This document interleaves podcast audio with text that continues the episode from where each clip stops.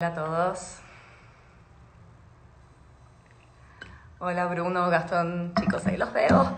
Esto es muy bizarro, yo nunca hago vivos. Em, vamos a ver qué pasa. Voy a esperar unos minutitos, bueno, unos minutitos, no, unos segunditos. A ver si se conecta alguien más. Ay, qué lindo verte a vos también, Bruno, querido amigo, que no veo hace un montón de tiempo. Hola chicos, bueno, a ver, les cuento porque tengo poquito tiempo, esto son solo 10 minutos, así que quédense por ahí que va a ser muy cortito y espero que sea lindo. Esto es una iniciativa de los poetas en la tierra, pueden encontrarlos en Instagram como arroba poetas en la tierra, ok, eh, Bruno Alcón y Gastón Meloni, eh, que me convocaron para esto. Muchísimas gracias chicos. Es un ciclo de lecturas muy cortitas, de 10 minutos. Ese es el tercer ciclo. Eh, ya leyeron hace un ratito mis compañeros de ciclo Jaime y Carlos desde España. Yo soy Caro, estoy transmitiendo desde México. Em, y es un ciclo literario donde leemos fragmentos cortitos de cuentos o poemas o lo que tengamos ganas. Eh, ¿Para qué? Para como decía Carlos hace un rato, para sacar algo bonito de esta cuarentena, em, para mm, recordarnos la importancia del arte en estos momentos también, que no es poco, con ciertas cosas que se vienen escuchando últimamente. Em, y por qué no también para que a quien le interese a lo mejor conozca algún texto nuevo, algún autor que le interese y, se pueda llegar, llevar si no unos 10 lindos minutos de esto. Les recomiendo mucho que escuchen a Jaime y a Carlos que estuvieron antes que yo. Creo que lo pueden hacer en el Instagram de Poetas en la Tierra. Corríjanme chicos si me, equivoco. Eh, pero si mal no recuerdo, ahí quedan, al menos durante un día, todos los videos y, y ahí los pueden ver, se los recomiendo mucho. Yo, por mi parte, que soy una indecisa fatal, Estuve pensando mucho en qué leer eh, y dije voy a aprovechar, ya que tengo el tiempo, porque tengo un montón de tiempo, em, para, para, hacer algo que hace rato que quería hacer, que es ponerme a investigar y buscar autores nuevos, autoras nuevas.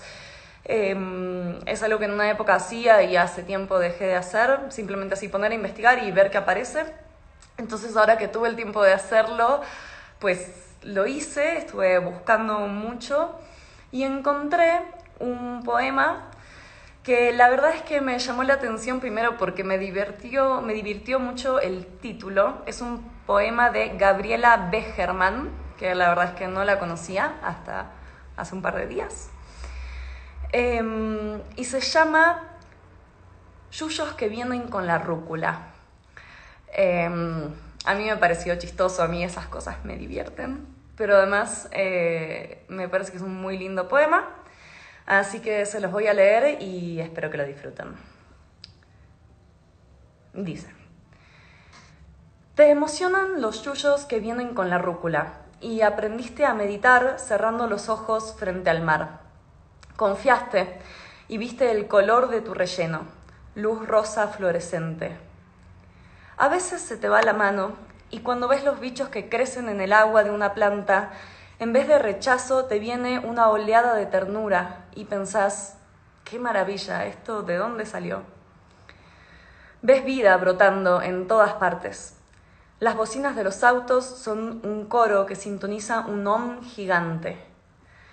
Por eso, cuando en vez de admiración expansiva, todo se vacía como una pileta abandonada, los yuyos te parecen signos raros y quisieras deshacerte de golpe de esa incómoda desazón que para colmo no tiene nada que ver con el día radiante que no logra consolarte, sino que muestra con todo su sol tu sequía de emociones alentadoras.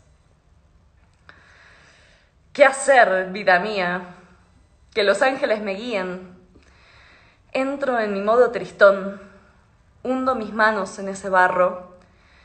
En vez de sentir asco, acaricio el dolor sin pena, con paciencia, y no espero que se vaya. Simplemente me quedo ahí, dejando que llore lo que late lento, lo que trae la, la caída y pierde impulso. Tal vez, en un rato, se exprima la incomodidad y un grillo revierta todo, cantando más allá de la tristeza. Por si alguien se está conectando ahora, este es un poema que se llama Yuyos que vienen con la rúcula, es de Gabriela Becherman y a mí me gustó mucho. Ojalá que a ustedes también. Em, bueno, como parte de esta iniciativa, los chicos también nos están pidiendo que hagamos recomendaciones artísticas y recomendaciones de cuarentena. Así que voy a pasar a, compartirle cosas que a mí me gustan y que a mí me funcionan. Eh, en principio, tenía muchas ganas de compartir tres libros que de, ser por mí los leería enteros acá. Eh, son tres libros que me gustan mucho. Uno es la novela Agosto de Romina Paula. Eh, no sé si alguien la conoce, Romina Paula, mucha gente la conoce como dramaturga, para mí es una gran dramaturga, tiene unas obras de teatro maravillosas, pero también tiene novelas muy lindas que a lo mejor son menos conocidas y Agosto es mi favorita. Eh, también quería recomendarles los cuentos de Samantha Schweblin, que también es bastante conocida, pero yo soy muy fan. Eran muy largos para leer acá, la mayoría, o los que más me gustan, eran un poquito largos, pero les recomiendo, les recomiendo que los lean en sus casas. Eh, el, creo el libro más conocido de cuentos que tiene se llama Pájaros en la boca. Em, espero estarlo diciendo bien. Pero se los recomiendo mucho. Y también les quiero recomendar uno que se llama El fin del amor. Es de Tamara Tenenbaum, que es una especie de relato ensayístico sobre las relaciones hoy en día y, los cambios en la manera de relacionarse en esta época, pero es muy bueno, es muy divertido, está escrito en primera persona. Mm, en, cierto sentido es como un poco autobiográfico también y se los súper, súper recomiendo. Es difícil de explicar de qué se trata, pero se los recomiendo mucho. El fin del amor de Tamara Tenenbaum. Y pues con respecto a la cuarentena, bueno, ya saben todos chicos, lávense las manos, mantengan la distancia. Em, pero bueno, aparte de las recomendaciones de salud y retomando lo que dijeron mis compañeros antes también, creo que está bueno contar las cosas que no funcionan para conservar la salud mental también en estos momentos. Em, algunos de los chicos dijeron manténganse ocupados, háganse un horario, traten de hacer cosas, hagan cosas que les gusten, hagan cosas artísticas, que la creatividad nos salva.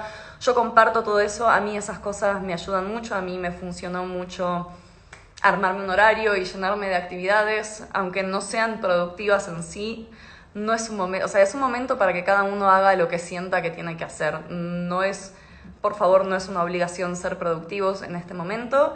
De hecho, como decían los chicos también, si tienen ganas de no hacer nada, es el momento perfecto para no hacer nada, que nada va a pasar. Em, a mí me sirve llenarme de actividades porque me mantiene el ánimo arriba, pero si quieren no hacer nada, o sea, es un momento para hacer lo que tengan ganas de hacer. Y por último, por favor, por favor, quédense, quien pueda, quien pueda hacerlo, quédense en sus casas. En muchos países esto se volvió obligatorio, pero en otros, como en México, donde estoy yo, no es obligatorio y la verdad es que hay mucha gente en la calle. No todos podemos hacerlo, pero quienes podemos, la verdad yo creo, y lo digo con todo el amor, que tenemos la, el deber moral de quedarnos en nuestras casas, primero para, para cuidarnos nosotros y en segundo lugar, pero principalmente como un acto de solidaridad para cuidar a todas las personas que no pueden hacerlo que tienen que salir forzosamente y estar en la calle. Entonces, ayudémonos entre todos, quien pueda, por favor quédense en su casa. Sigue ahora en 10 minutos Milagros Martino, la pueden buscar en su Instagram, arroba Milu Martino. También recuerden seguir a Poetas en la Tierra, ok, todo junto. Eh, ahí lo pueden ver en, en los comentarios también.